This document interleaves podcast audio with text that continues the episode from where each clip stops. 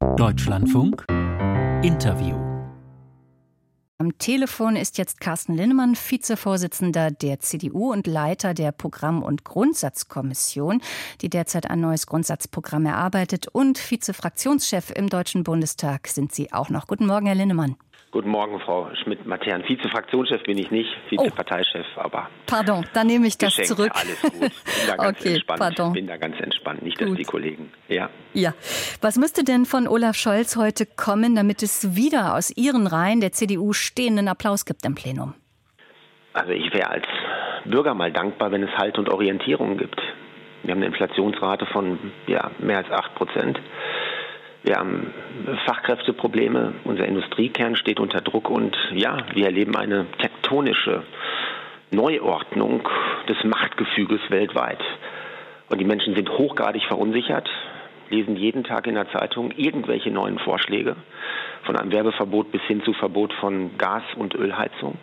Ich bekomme Mails, ich bekomme Anrufe und die Menschen haben keine Orientierung durch diese Bundesregierung. Das würde ich mir wünschen, nicht nur als Bundestagsabgeordneter, sondern auch als ganz einfacher Bürger dieses Landes. Also Zeitenwende umfasst für Sie viel mehr als nur mehr Geld für die Bundeswehr. Genau, das ist auch ein Knackpunkt, äh, Frau Schmidt-Matern. Die Zeitenwende, wenn wir mal zehn Jahre weitergehen und wir beide werden ja dann hoffentlich noch leben und wir machen dieses Interview nochmal und wir schauen zurück. Da werden wir nicht nur über die geopolitische und militärische Zäsur reden, sondern wir werden auch darüber reden, warum wir es zugelassen haben, dass wir so lange hohe Inflationsraten haben. Und das, was die Zentralbank sagt, dass wir in zwei Jahren heraus sind oder drei Jahren, ist Quatsch. Wir werden uns länger mit diesem Phänomen beschäftigen und sehen, dass gleichzeitig Geld rausgehauen wird, als ob es keinen Morgen gibt und damit die Inflation auch von der Bundesregierung befeuert wird.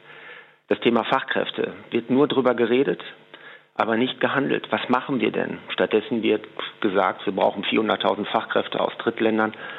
Äh, Wir haben aber gesehen, vor zwei Jahren kamen 500.000 aus Drittländern, also außerhalb der Europäischen Union nach Deutschland, aber nur 40.000 in den Arbeitsmarkt. Offenkundig sind wir interessant fürs Sozialsystem, aber nicht fürs Arbeitsmarktsystem. Wo ist da die Regierung? Der Industriekern schmilzt.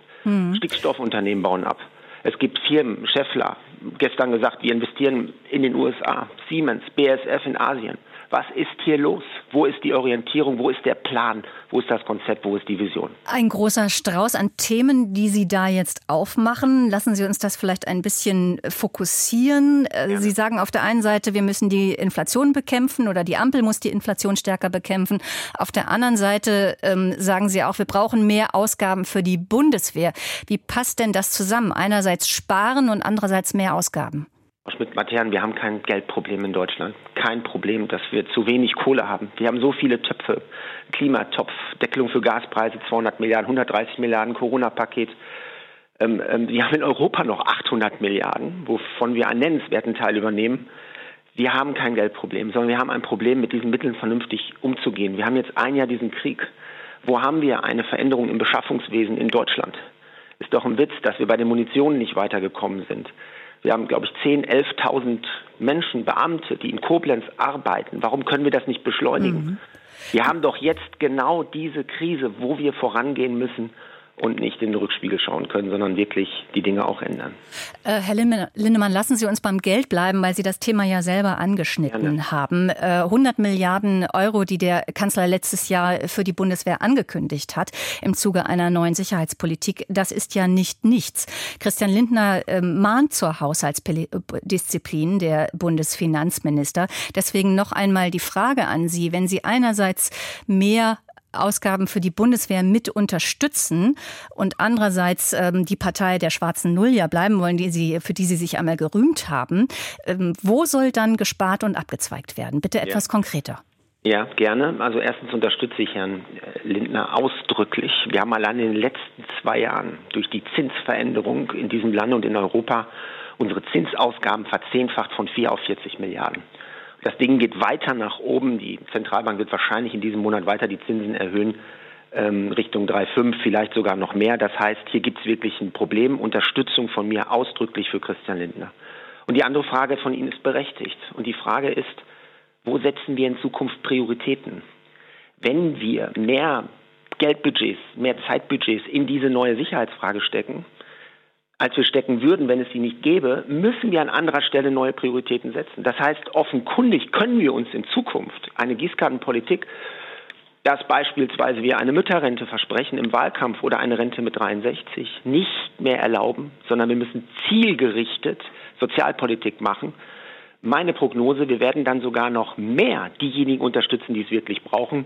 Ein Vorschlag wäre zum Beispiel eine Sozialstaatsquote von 30 Prozent zum BIP dann haben wir eine Bindung und gehen vernünftig mit den Geldern um. Und auf der anderen Seite, auch ein weiterer Vorschlag, wenn wir beide uns in fünf Jahren wiedersehen, dann werden wir sagen, der größte Fehler war, dass wir höher, schneller, weiter weitergemacht haben, dass wir nicht gezielt jetzt in der Ukraine-Krieg die Menschen entlastet haben. Sie und ich brauchen vielleicht kein 9-Euro-Ticket. Ich schon gar nicht. Bei Ihnen weiß ich es nicht, was Sie verdienen. Aber ich weiß, dass es sehr viele Menschen gibt, die sehr viel Geld verdienen, die keine Gaspreisbremse privat brauchen keine 300 äh, Euro Pauschale etc. Da muss der Staat unterscheiden.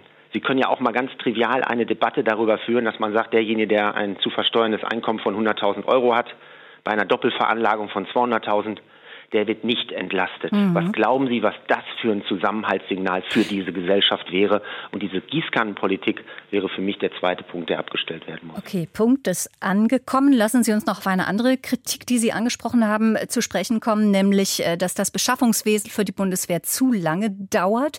Nun haben wir eine Steigerung der Verteidigungsausgaben. Äh, der Kanzler hat vor einem Jahr gesagt, wir werden über das 2-Prozent-Ziel hinausgehen. Das haben fünf Verteidigungsministerinnen und und Minister der CDU und CSU in 16 Jahren nicht geschafft. Ist Ihre Kritik da nicht etwas wohlfeil?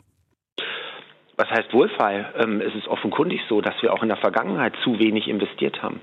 Dass wir auch in der Vergangenheit zu wenig die Genehmigungsverfahren beschleunigt haben. Ich könnte es mir jetzt einfach machen und die SPD hat ja immer gebremst, gerade bei den Verteidigungsausgaben. Ein Paradebeispiel für die große Bremse der SPD mache ich nicht. Nee, Frau Schmidt-Matthian, ja.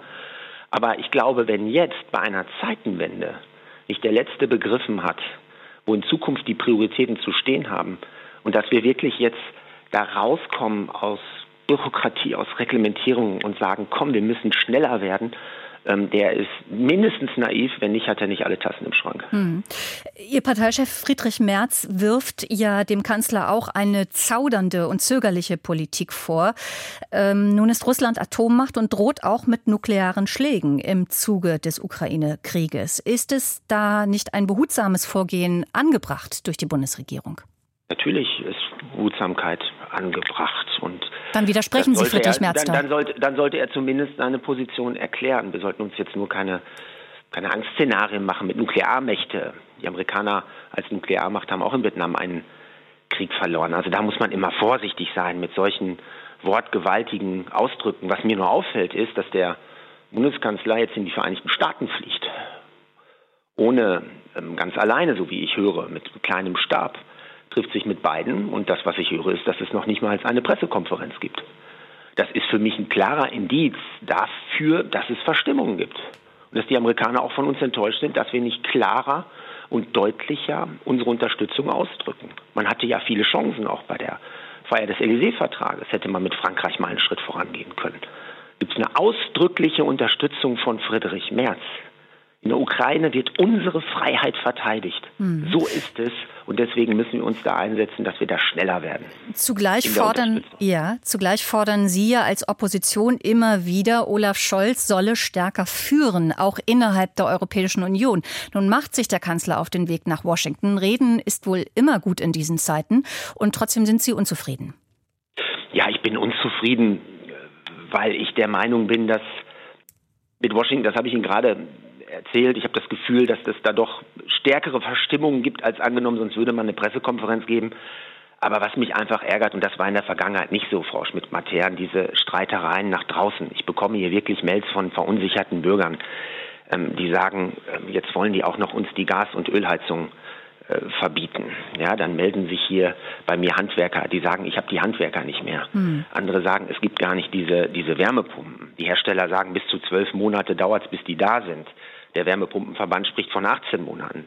Dann höre ich von Leuten, die Gasetagenheizung haben, ich meine, das sind acht Millionen, dass es für die keine Lösung gibt. Weder Fernwärme noch mhm. andere Wasserstofflösung oder was auch immer. Sie sehen, äh, dann gibt es ein Werbeverbot für äh, Süßigkeiten. Jedes Mal kommt die FDP als Korrektiv und sagt, das geht so nicht. Also da frage ich mich, können die sich nicht einfach mal vorher abstimmen? Wenn man raus, be, bevor man rausgeht, weil sie verunsichern in so einer Zeit wie heute die Bevölkerung ohne Ende und, und das kann ich nicht nur als MDB wollen, sondern auch als Abgeordneter kann ich es ja. nicht wollen. Und da würde ich gerne mal nachhaken, äh, weil Sie von verunsicherten Bürgern sprechen. Viele sind auch deshalb verunsichert, weil inzwischen debattiert wird, ob wir Kampfjets an die Ukraine liefern sollen. Stimmen Sie dazu? Sagen Sie, das müssen wir tun? Nein, ich würde jetzt nicht die eine Debatte vom Zaun brechen. Also es ist schon richtig, dass wir uns abstimmen international. Nur das Problem ist, dass die Abstimmung im Moment nicht funktioniert, dass selbst das, was vereinbart wurde oder das, was man machen will, nicht funktioniert.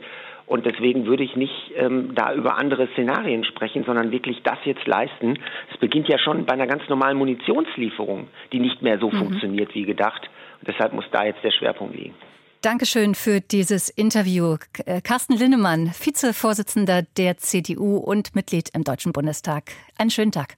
Ich danke Ihnen. Einen schönen Tag.